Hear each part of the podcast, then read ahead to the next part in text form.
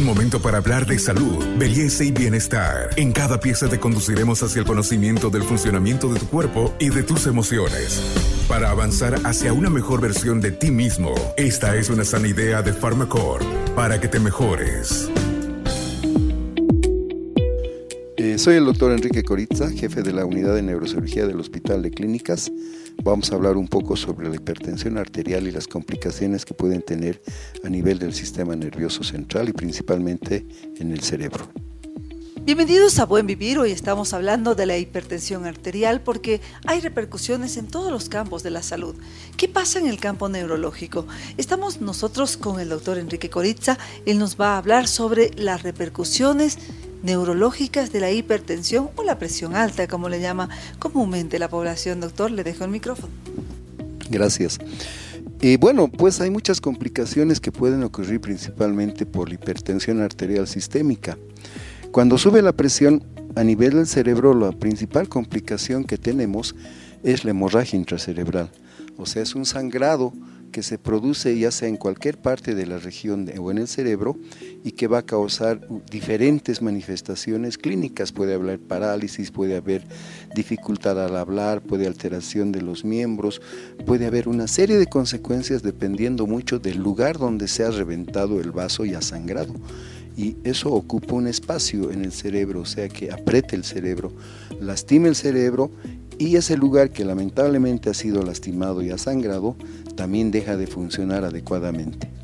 Esa es la principal complicación que podemos encontrar en la hipertensión arterial, el sangrado, la hemorragia intraparenquimatosa, lo que muchos llaman la embolia, ¿no ve? Pero es tal vez un poco confuso, no es, una, no es una embolia en sí, no es algo que ha ocluido el vaso, sino es algo que el vaso ha reventado, la arteria ha reventado en el cerebro y esa es la consecuencia lógica de la hipertensión arterial sistémica no controlada.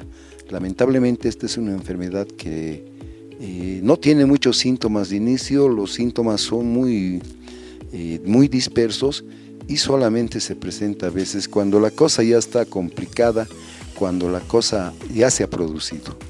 Esa es la principal molestia que presenta la hipertensión a nivel neurológico. ¿Quiere decir que hay un deterioro cerebral cuando no hay un adecuado manejo de la hipertensión arterial? Sí, o sea, la complicación que tenemos de eso es que primero hay alteración, la cefalea es permanente, hay cefalea permanente, permanente que refiere el paciente. Posteriormente el paciente empieza a sentir alguna, alguna alteración en la visión, hay a veces disminución de la visión, a veces alteración de la visión, a veces eh, hay sangrado por la nariz y todo eso va llegando lentamente, pero llega un momento en que la presión no está controlada de manera adecuada, eh, hay valores muy altos de la presión arterial que van a producir como primero a veces produce un poco de hemorragia nasal. Ese creo que es un signo de alerta para los pacientes que tienen hipertensión arterial. La hemorragia nasal nos dice, ahí la presión tan elevada que por algún lado tiene que salir. Creo que el primer lugar donde escoge la dónde salir es la hemorragia nasal, epistaxis. Y en cualquier momento puede desencadenarse el problema en, a nivel cerebral. Sube mucho la presión y reventa, es como una cañería que, al cual le aumentan el flujo de agua y por aumento del flujo de agua va a reventar. Ocurre más o menos similar en, la, en el cerebro. Aumenta la presión arterial y una de las arterias que irriga el cerebro revienta, cualquiera de las arterias. Y la, los síntomas que nos produce está localizada a nivel del lugar donde ha reventado la arteria ya sea una arteria muy profunda o sea más cortical, más hacia afuera, igual nos va a dar unos síntomas y ese es el problema que tenemos que nosotros darnos cuenta antes de que ocurra esta situación. Este podcast es una sana idea de Pharmacorp.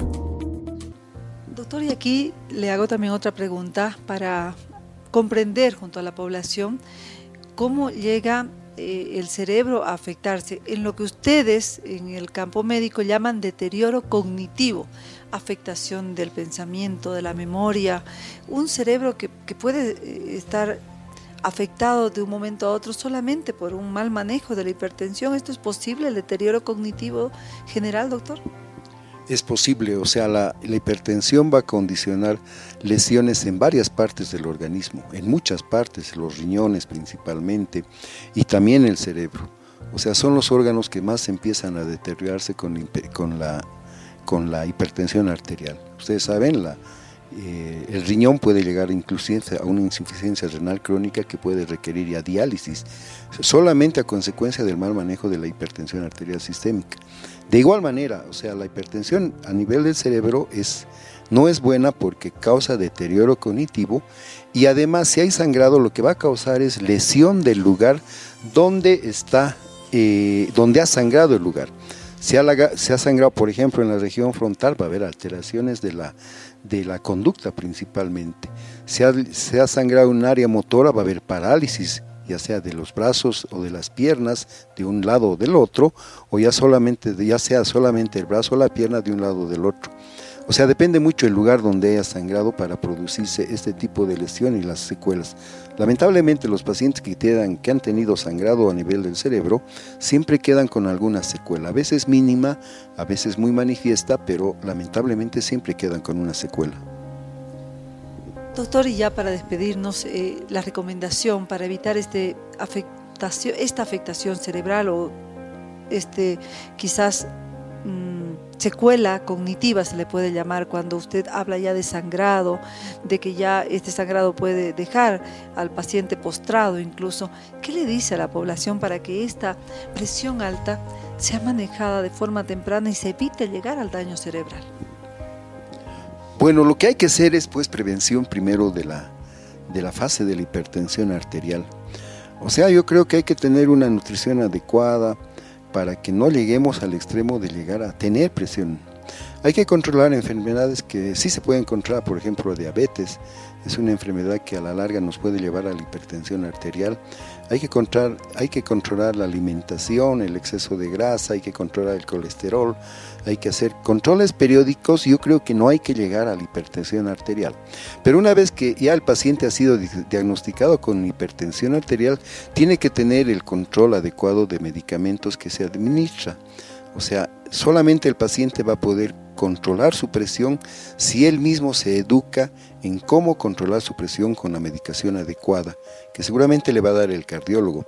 Hay que acudir siempre en lo posible al especialista para que podamos hacer un tratamiento adecuado de la hipertensión arterial sistémica. Además de los medicamentos, hay una dieta que también les dan las, las licenciadas en nutrición de cómo debe ser la alimentación. Debe ser seguramente sin sal, qué cosas no tienen que comer, carne roja, grasa, muchas indicaciones que les va a dar la nutricionista. Si mantenemos esa, esa conducta adecuada, difícilmente vamos a poder llegar al sangrado mismo por, por hipertensión en el cerebro. Solamente es un poco de educación en salud. Hagamos lo que el médico nos aconseja, pero lo hagamos de manera racional y consciente y coherente. Lo haremos diario el tratamiento el tratamiento no solamente es eh, un día, una semana o, un mes. El tratamiento de la hipertensión arterial es largo. Entonces, si nosotros controlamos la hipertensión arterial, no, no le damos la oportunidad a que llegue hasta el cerebro y vamos a controlar de manera adecuada. Soy Carmen Melgar, especialista en temas de salud. Con nosotros será hasta nuestro próximo podcast.